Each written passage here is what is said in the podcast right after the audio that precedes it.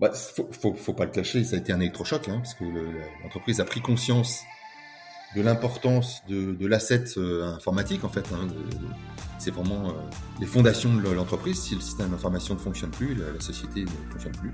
Donc on a été sauvé par par quand même de bons choix qui avaient été faits en termes d'infrastructure sur les équipements de backup, etc. Ça nous a permis de restaurer l'activité en trois semaines. Mais ça nous a permis surtout de lancer de grands programmes de refonte du système d'information. Bonjour. Je m'appelle Bertrand Ruiz, je suis le CEO d'ERSAS, une solution web qui permet à la DSI et à la direction générale de partager une vue claire et concise des projets en cours, des décisions à prendre et des priorisations à faire. Vous avez du mal à prioriser? ERSAS va vous aider à vous focaliser sur l'urgent et l'important. Le besoin en reporting vous prend énormément de temps ERSAS génère votre rapport flash décisionnel en un clic. Il y a un historique fort entre les métiers et la DSI, ERSAS va vous aider à collaborer de manière efficace. En 2022, en partenariat avec Aliancy, le média de la transformation numérique, nous avons décidé de lancer une saison pour interviewer des DSI sur un sujet critique, la révolution numérique dans l'industrie.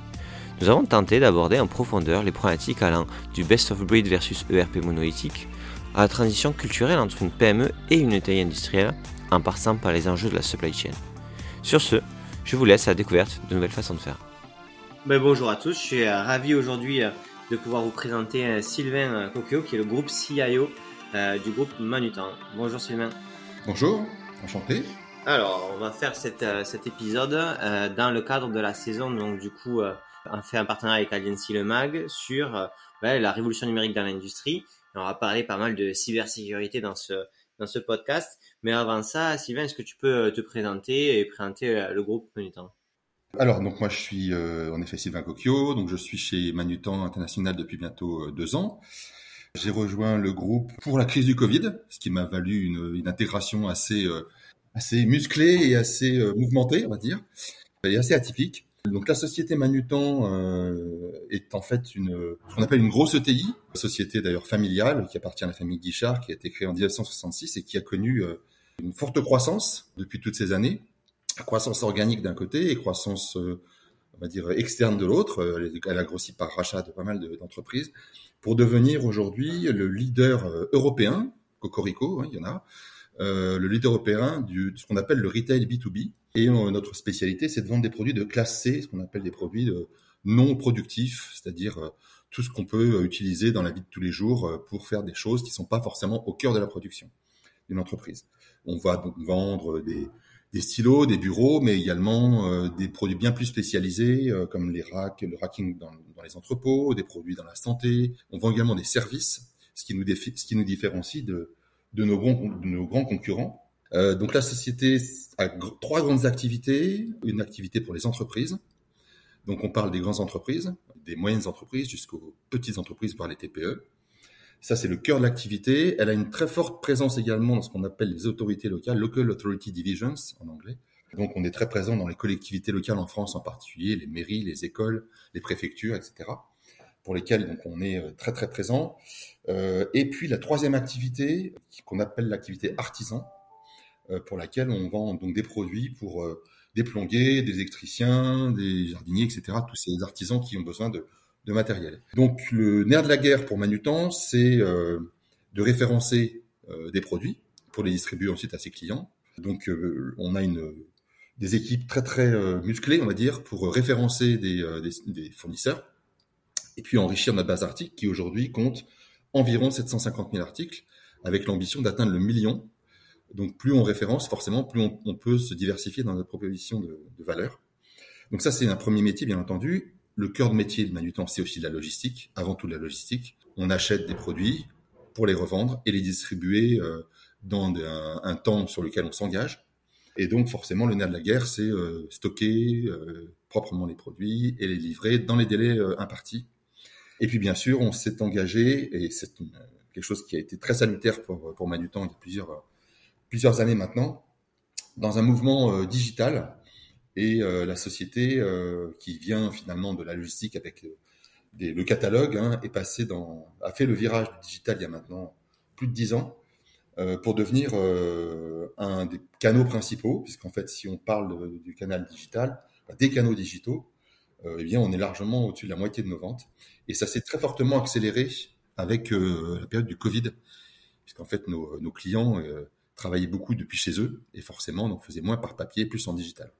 C'est un mouvement qui s'est accéléré et qui est maintenant dans les gènes de l'entreprise et qui engage d'ailleurs l'entreprise dans des, des grands mouvements dont je vais vous parler par la suite. voilà. Ok. Et pour comprendre, euh, pour être sûr de comprendre, vous distribuez est-ce que vous euh, donc si vous stockez etc. Ok. Et est-ce que vous fabriquez vous-même?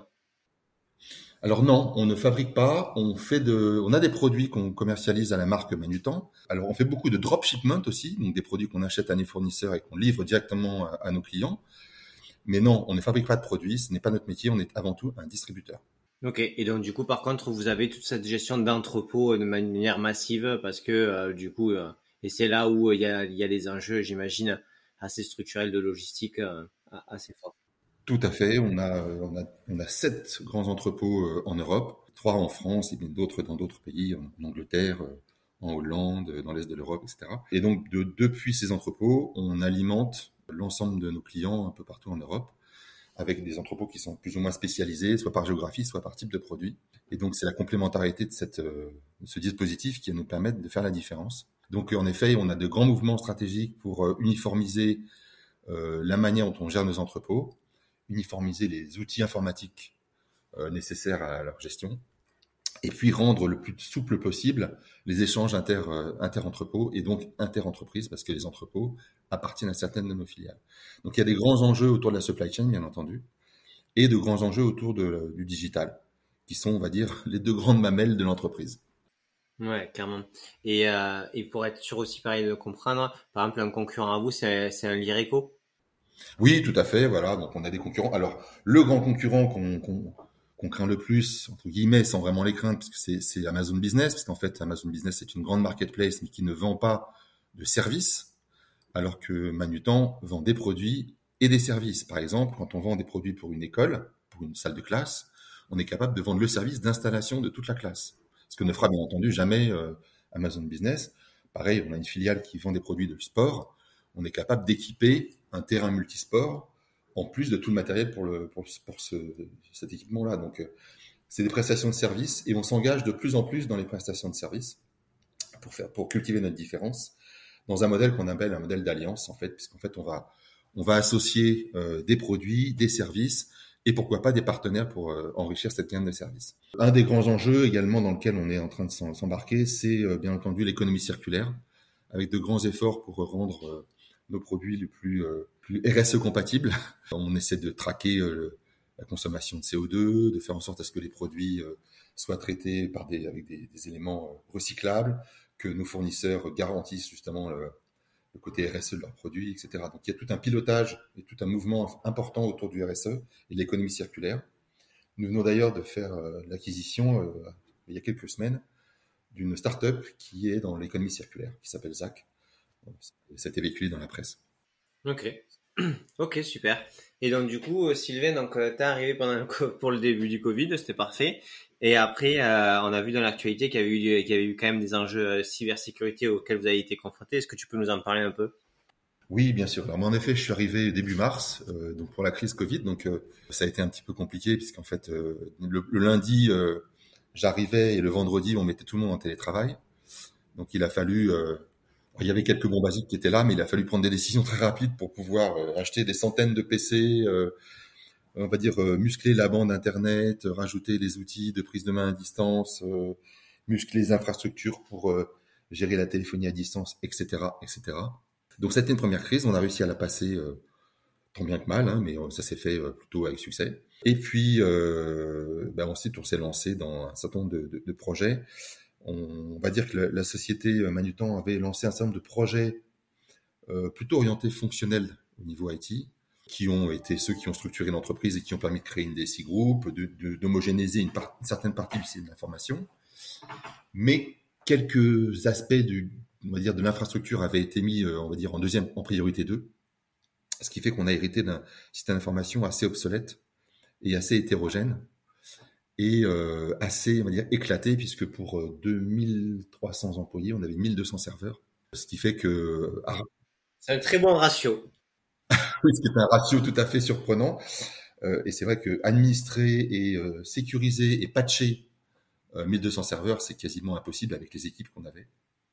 Donc ça veut dire que ça a été forcément un terrain de jeu idéal pour les hackers qui ont découvert, qui ont découvert cette vulnérabilité et qui nous ont, qui nous ont attrapés il y a maintenant une grosse année. Voilà, en immobilisant l'entreprise grâce à une, une attaque assez sophistiquée euh, et qui nous a, euh, on va dire, immobilisés pendant quelques semaines. Bon, vous en êtes sorti dans tous les cas. Le but, c'est pas de refaire le match, etc. Ça a déjà dû être assez pénible pour vous et, et c'est pas l'objectif. C'est plus, moi, ce qui va m'intéresser dans, ce, dans, dans cette conversation, c'est bah, ça c'est fait. Au final du final, vous avez réussi à vous en sortir. Très bien. Euh, encore, ben, voilà, félicitations aux équipes, etc. Mais après, qu'est-ce que ça a changé dans l'entreprise? Que ce soit dans les équipes IT, au niveau de la communauté de direction et un peu aussi comprendre, tu vois, si demain tu vois un patron de TI ou de PME euh, qui euh, voit ça un peu en mode à la légère, etc., sans parler de, voilà, de faire peur, dire, attends, c'est un sujet, c'est un vrai sujet, euh, c'est pas, c'est, c'est pas, c'est, c'est, pas juste un truc optionnel. Donc du coup, euh, déjà, à la base, donc c'était, ça a été une remise en cause de la façon de faire de l'IT, puisque bah, du coup, de, pour faire 1200, avoir 1200 serveurs, c'est qu'il y avait une manière de faire qui n'était pas adaptée au monde d'aujourd'hui.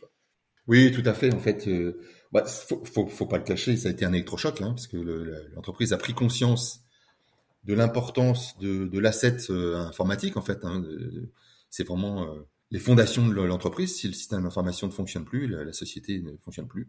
Donc, on a été sauvé par un, par quand même de bons choix qui avaient été faits en termes d'infrastructure sur les équipements de backup, etc. Ça nous a permis de restaurer l'activité en trois semaines. Mais ça nous a permis surtout de lancer de grands programmes de refonte du système d'information. Donc il y en a un premier qui a été la refonte de toute l'infrastructure, en appliquant euh, les bonnes pratiques euh, recommandées d'ailleurs par l'ANSI euh, en termes de ségrégation réseau, ségrégation de serveurs, mettre en place les bons outils de sécurité qui manquaient, les bonnes équipes aussi. aussi hein. On a beaucoup recruté pour renforcer cette partie-là de, l'équipe IT.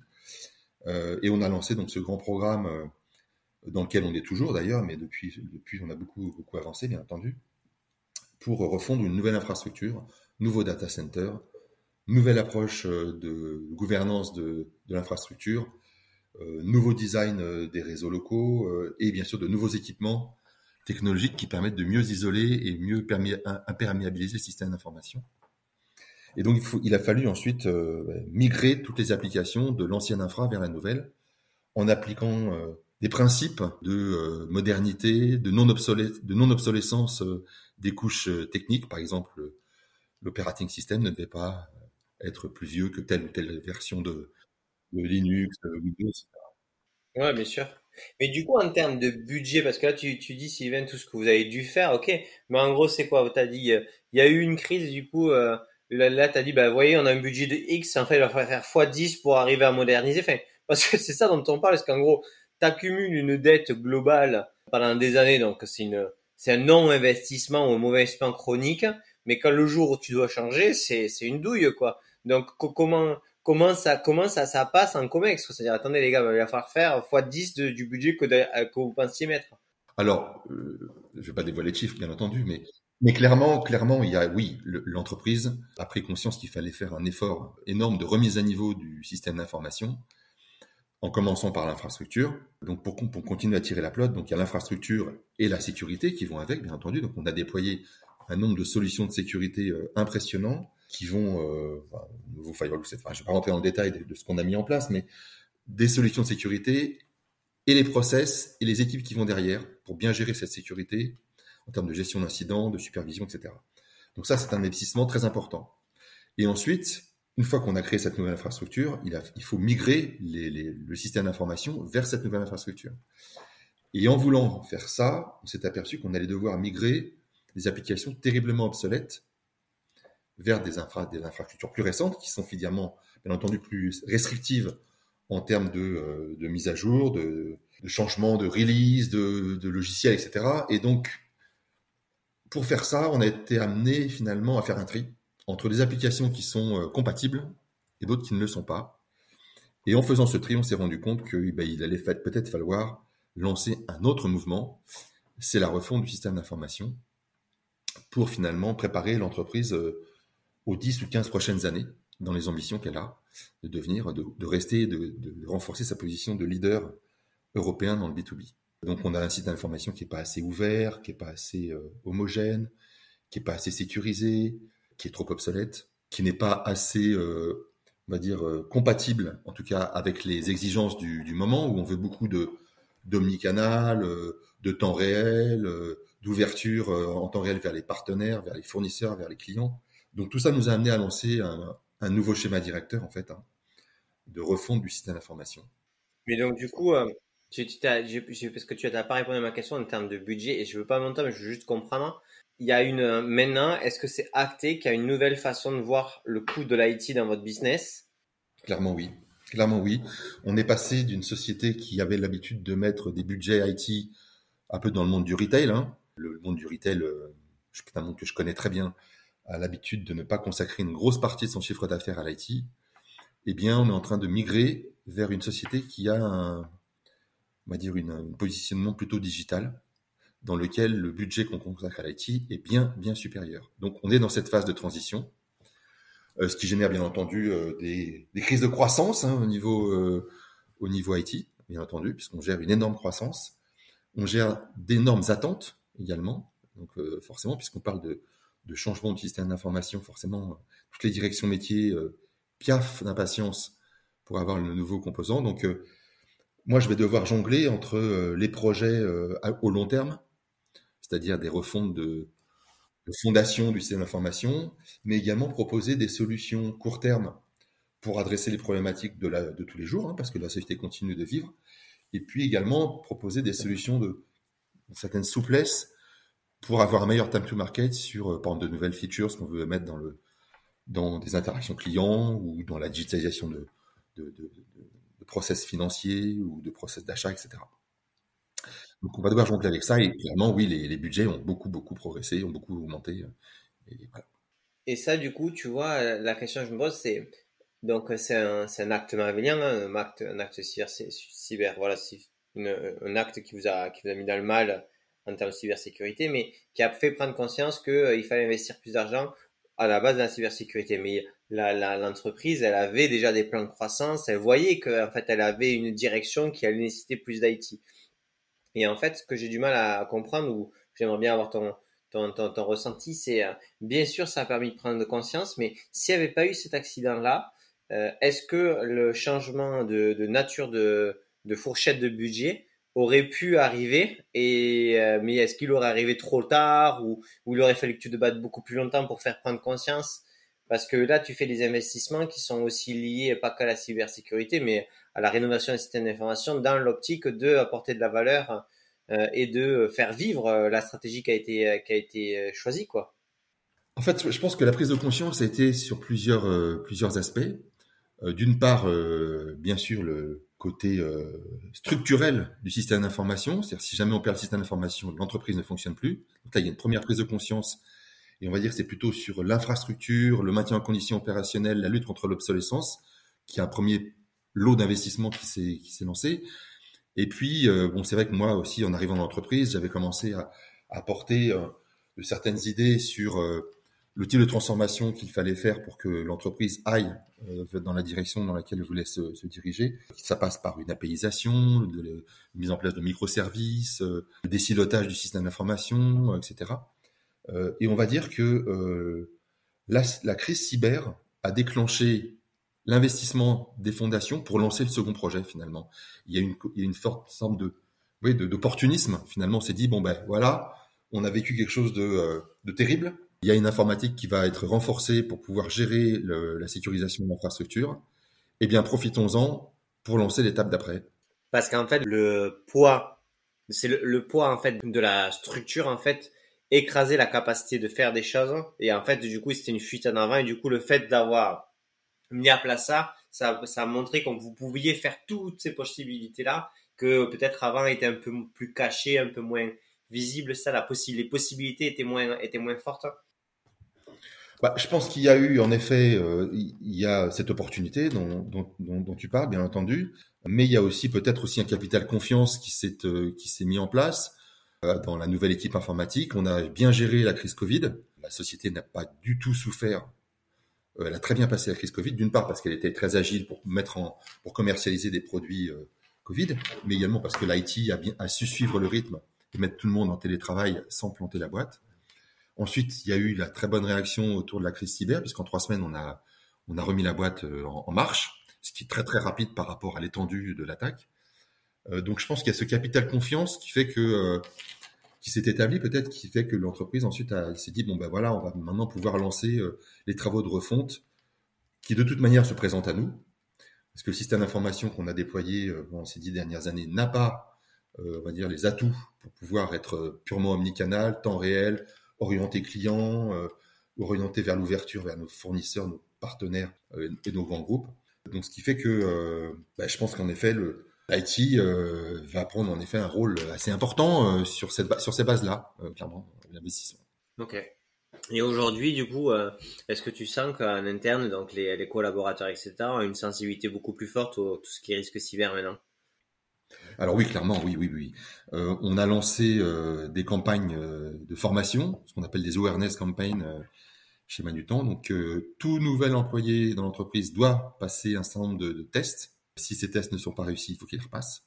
Tous les employés suivent au moins une fois par an une nouvelle campagne de, formation à la cybersécurité, y compris d'ailleurs à la RGPD.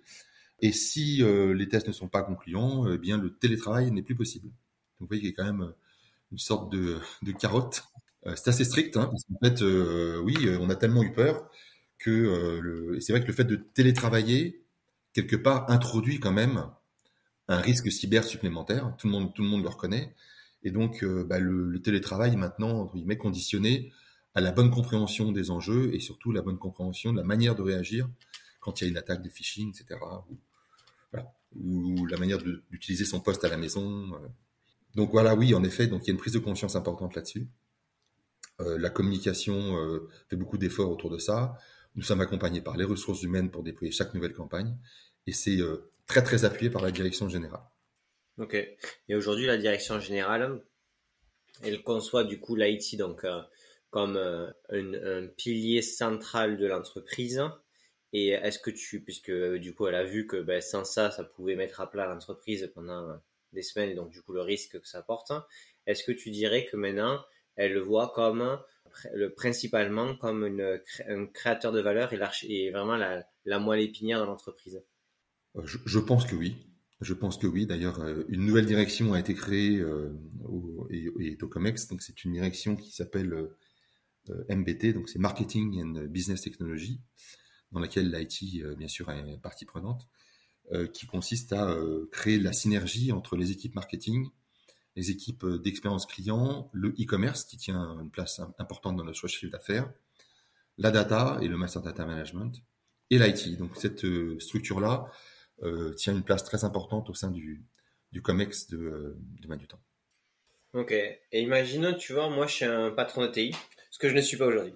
Et euh, tu, me, tu me vois, on échange, etc. Et c'est quoi les trois questions que tu poserais pour qu'il se rende compte, en fait, ou pas, s'il est à l'avance, que de l'enjeu cyber ou de l'enjeu IT, puisque bon, c'est ça dont on parle par rapport à sa société, et qu'il a sûrement pas forcément compris l'impact ou l'importance d'avoir une, une, un IT euh, orienté valeur, mais aussi euh, euh, par rapport à, au risque qu'il peut encourir s'il ne le conçoit pas.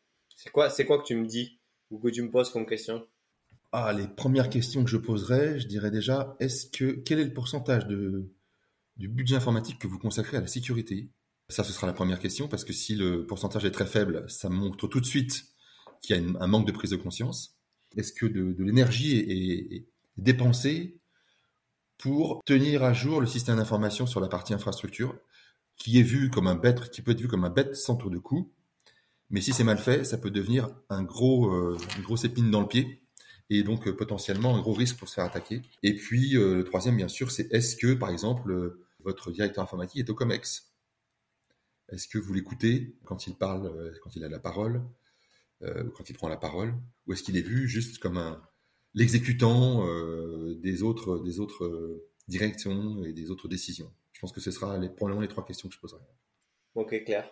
Et aujourd'hui, toi, comme bon, voilà, vous avez été exposé, ça a été un peu un peu communiqué sur la sur la partie cyber. Est-ce que tu as d'autres DSI ou patrons de PME, TI qui t'ont contacté parce que ils avaient eu aussi eux des problèmes? Et du coup, est-ce que tu voilà, est-ce que est-ce qu'il y a des groupes de personnes qui en parlent vraiment et qu'est-ce qui s'y dit dedans? Enfin, tu vois, sur la compréhension un peu du risque réel et, et effectué aujourd'hui dans, dans, dans ces entreprises-là. Alors oui, oui, oui, oui, oui, oui, oui. Bien sûr. Euh, alors déjà, euh, quand on a été attaqué, forcément, nous, on a nos clients, ce sont des grandes entreprises. Il y a toujours eu un grand soutien et une grande compréhension. On n'a pas, on n'a pas, on s'est pas fait insulter en disant vous êtes des nuls, vous n'avez pas su gérer la situation. Tout le monde sait bien que on est tous exposés à ce genre d'attaque, plus que jamais d'ailleurs.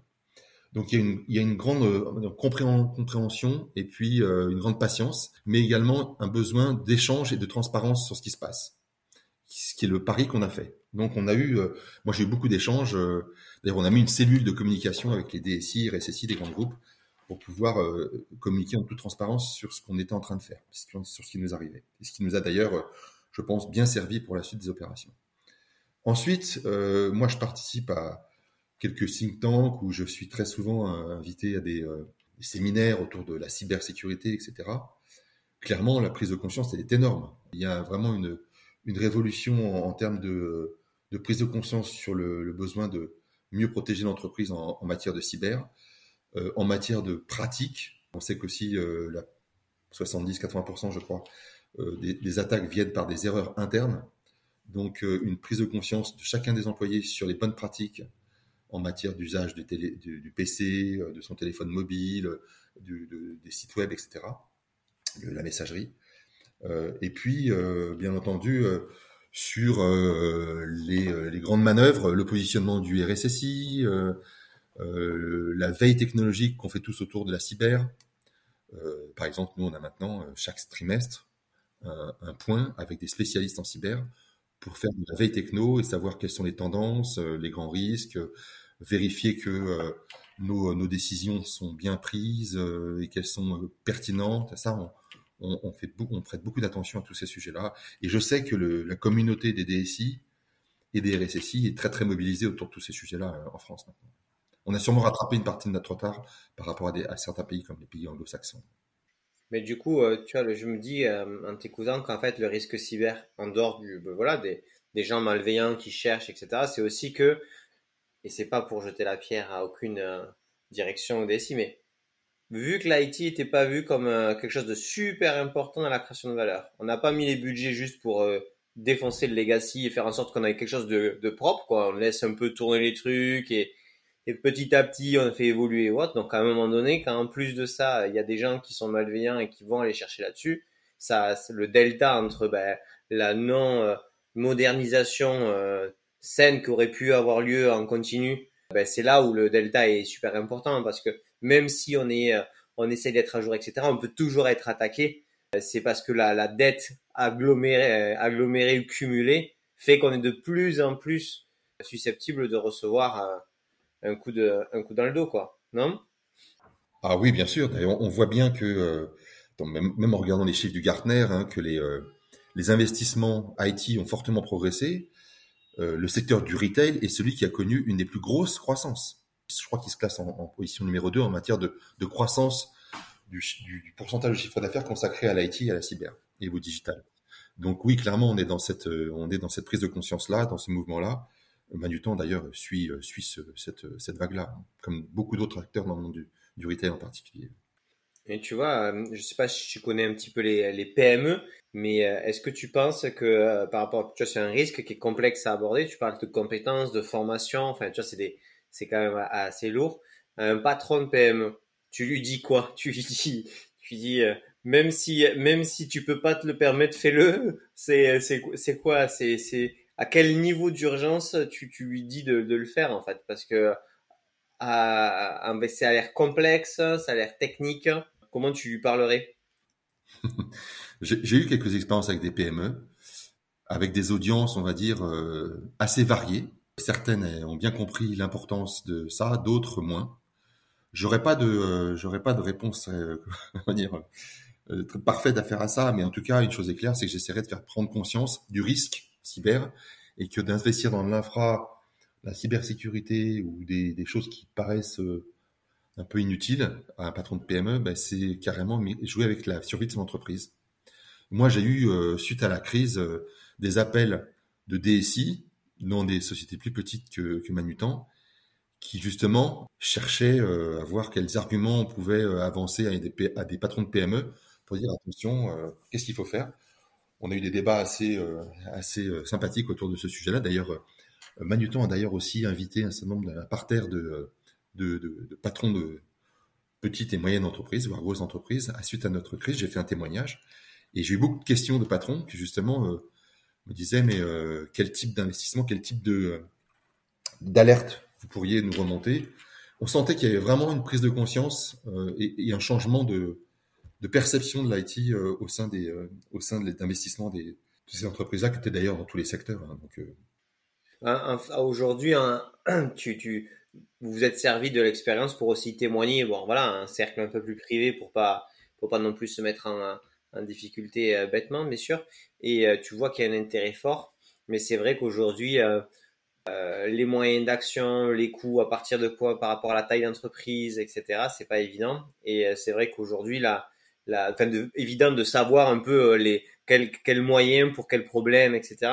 Mais c'est vrai que la, base de la base, c'est que les entreprises ont un legacy quand même tellement important qu'elles font évoluer et que pour euh, pour quand même casser cette problématique là euh, ça veut dire aussi euh, refaire de zéro et ça ça coûte ça coûte cher et, et donc du coup on est un peu dans une dans un entre deux souvent ah, c'est sûr que mettre beaucoup d'argent dans le système d'information c'est de l'argent qu'on peut pas mettre ailleurs donc c'est pas que c'est sûrement une décision compliquée à prendre mais à mon sens euh, qui n'est plus aujourd'hui euh, une alternative. quoi. Euh, c'est vraiment mettre sa société en danger que de ne plus investir dans son système d'information. C'est l'offrir quasiment aux, hackers, hein, parce qu'en en fait, les, ces hackers ont, tous les outils qui vont bien pour repérer l'obsolescence et les vulnérabilités dans un système d'information. Donc quelqu'un qui ne le fait pas dit, ben voilà, je, je, suis vulnérable et d'ailleurs je le montre parce que ça se voit très facilement en fait.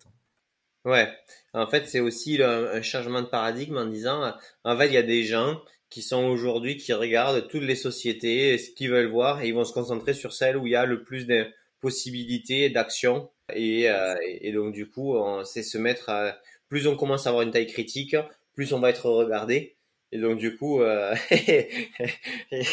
ça commence, ça, peut vite euh, commencer à être difficile, quoi.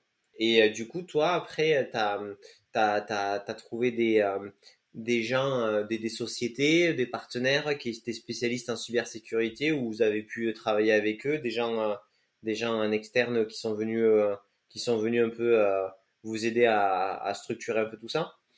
Oui, bien sûr. Alors déjà, quand on a eu la crise cyber, on a été aidé pour gérer la crise par notre cyberassureur qui nous a mis en relation avec des sociétés qui sont spécialisées dans ce genre de démarche en termes de gestion de crise, en termes de relations avec les attaquants, en termes de euh, bonnes euh, pratiques de euh, d'action, de communication, de protection, d'anticipation de certains de problèmes. Mais ils nous ont également mis en relation avec des sociétés spécialisées en cyber pour faire l'enquête, pour essayer de trouver ce qui s'est passé et identifier les points d'amélioration. Et c'est avec des sociétés comme celle-là qu'on s'est bien sûr associé pour refondre tout notre système d'information et lancer le programme de refonte de l'infrastructure. Donc oui, euh, alors c'est un secteur que je connaissais bien entendu, puisque avant qu'on ait la crise, on avait lancé déjà un certain nombre de grandes initiatives. D'ailleurs, euh, Magneton s'était engagé à fortement augmenter son budget euh, cyber, mais on a été pris de vitesse. Donc la prise de conscience était là, mais donc la crise a bien sûr fait accélérer tout ça. Et donc oui, maintenant on travaille avec euh, avec des sociétés spécialisées euh, dans ce domaine-là, beaucoup d'ailleurs. Et on a renforcé nos équipes avec des architectes sécurité, euh, des chefs de projet cyber. On a très fortement renforcé les équipes infra qu'on a multiplié par trois pour maintenant être aussi pour rationaliser, lutter contre l'obsolescence, etc. Donc oui, c'est un, véritable virage, on va dire, qui a été pris euh, du temps pour, pour gérer tout ça. Ouais. Ok. Et du coup, vous étiez, tu disais, assuré avec le risque cyber, quand même. Alors oui, bien sûr, on est. D'ailleurs, on s'appuie sur des sur des solutions qui permettent de, euh, de, valider euh, les choix et les efforts qui ont été faits, parce qu'en fait, euh, il y a des solutions sur le marché, je ne vais pas donner de nom ici parce que je ne vais pas faire de la pub, mais il y a des solutions sur le marché qui permettent d'évaluer la, la, maturité d'un système d'information en matière de cyber. De détecter les failles et de détecter, de proposer des plans d'action. Bien entendu, ces solutions-là, maintenant, on les a, elles font partie de notre portefeuille et elles sont d'ailleurs la base sur lesquelles on a pu se réassurer avec une, un cyberassureur en matière de, cybersécurité. Ok. Et aujourd'hui, donc du coup, quand euh, tu viens, euh, tu vas chercher un partenaire, une solution SaaS, etc. pour, euh, pour, un métier ou qu'un métier te vient là-dessus, comment tu gères le risque enfin, voilà, c'est quoi ton processus pour comprendre, voir, auditer le risque cyber que cette société pourrait faire, pourrait te faire porter? Alors, à chaque nouveau projet, donc on lance maintenant une procédure d'étude d'impact, bien entendu, avec euh, avec un architecte, euh, un architecte d'entreprise, des compétences digitales ou des compétences euh, plus data, etc.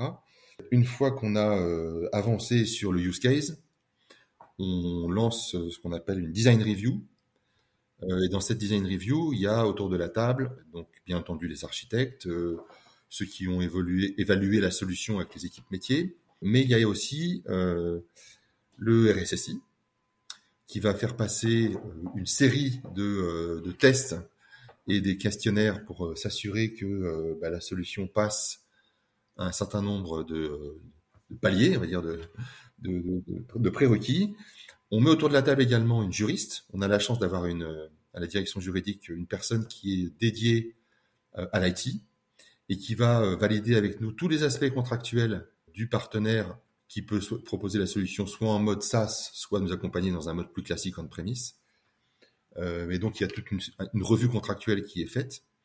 On fait également ce qu'on appelle euh, une DPIA, c'est euh, Data Privacy Impact Assessment, pour s'assurer que les, le, traitement qu'on met en œuvre ben, respecte bien les, la réglementation, la RGPD en matière de data, data privacy.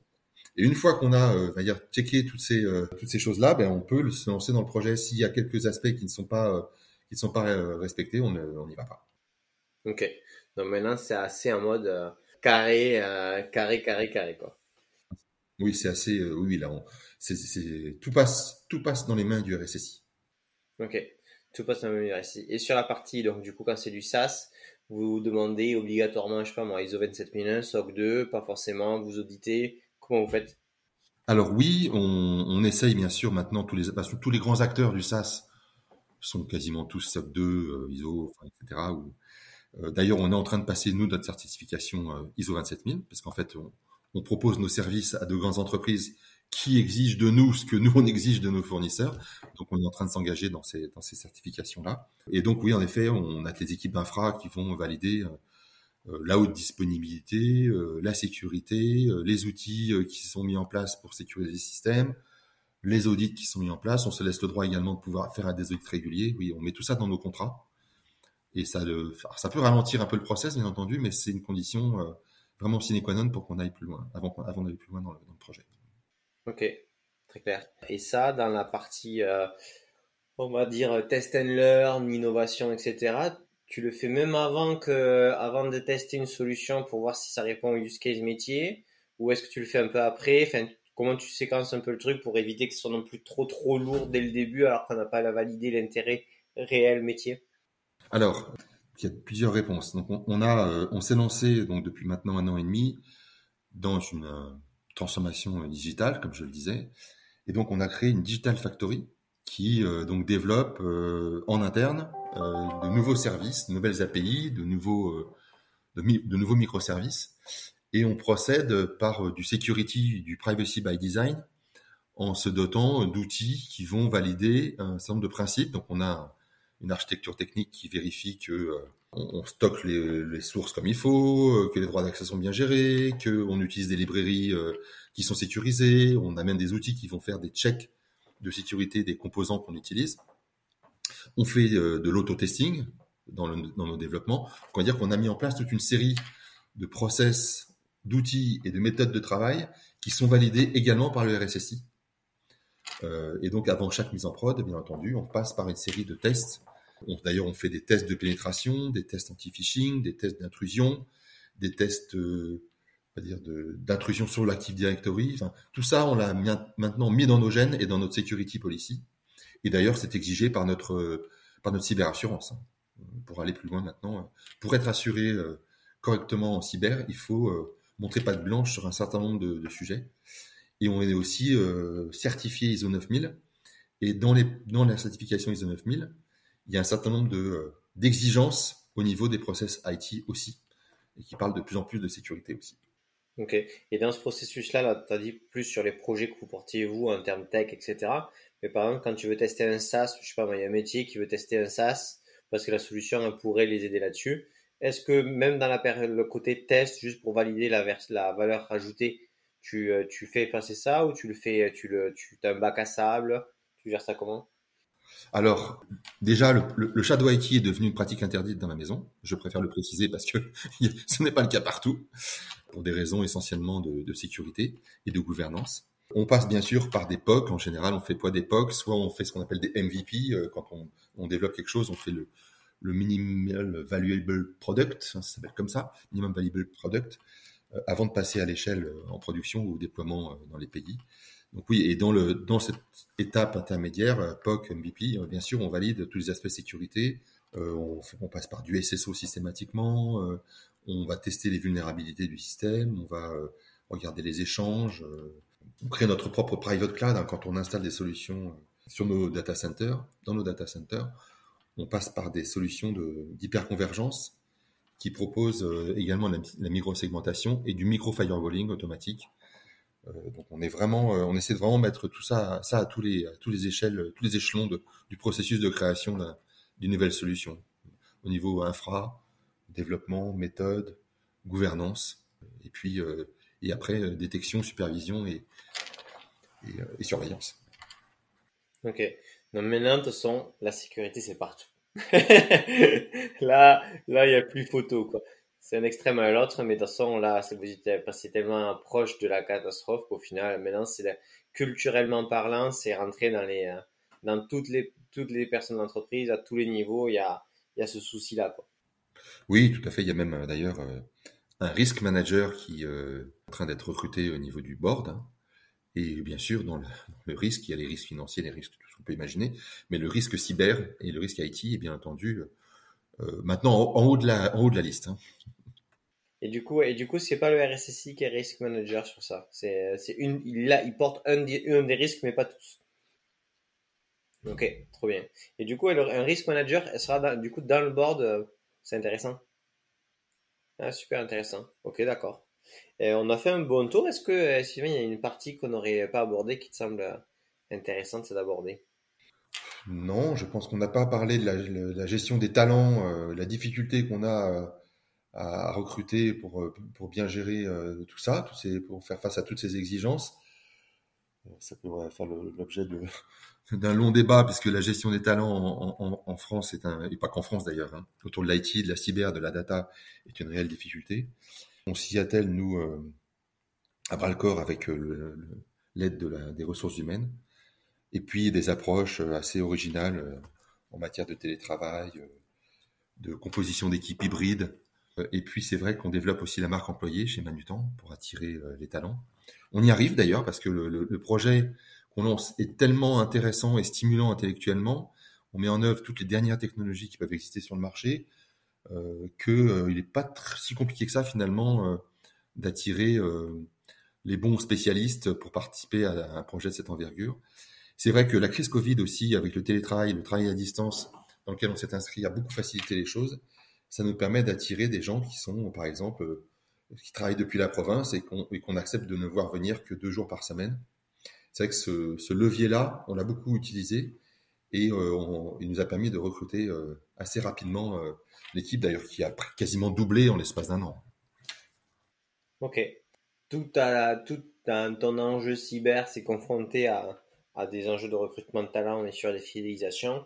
Le remote, ça, simplifie un petit peu le, processus parce que quand même c'est beaucoup moins concentré géographiquement, mais euh, ça nécessite quand même des efforts assez, euh, assez forts, euh, financiers, humains, etc. sur la partie RH pour pouvoir arriver à, à, attirer le nombre de, talents nécessaires, quoi. C'est ça? Oui, c'est ça. Il, y a tout, il y a tout ce que tu mentionnes. Et puis, il y a, il y a aussi un changement qui a été opéré, c'est-à-dire qu'on va on va développer ce qu'on appelle la carrière d'expertise, euh, c'est-à-dire que un, informaticien n'a pas forcément envie de devenir manager pour progresser dans une entreprise. Et euh, la carrière pour devenir plus expert en, en solutions informatiques ou digitales ou data ou cyber euh, est un, maintenant une voie euh, de progrès dans une entreprise pour pouvoir garder les talents parce que c'est bien de pouvoir les recruter mais aussi de pouvoir les garder. On met beaucoup d'argent sur la table aussi en formation donc euh, voilà, il y a cette, cette démarche de, rétention euh, des talents, euh, pas uniquement par l'argent, bien entendu, on fait des efforts là-dessus aussi, mais surtout aussi sur la formation et sur les perspectives à moyen et long terme pour un, informaticien pouvoir continuer à, évoluer au, sein de l'IT chez, chez. Bon, mais j'espère que vous avez kiffé ce podcast. Euh, comme toujours, n'hésitez pas à le partager euh, sur euh, LinkedIn, à le partager à, vos collègues, chefs de projet IT, DSI. Ça nous aide toujours à, trouver de nouveaux et de, des DSI toujours plus intéressants.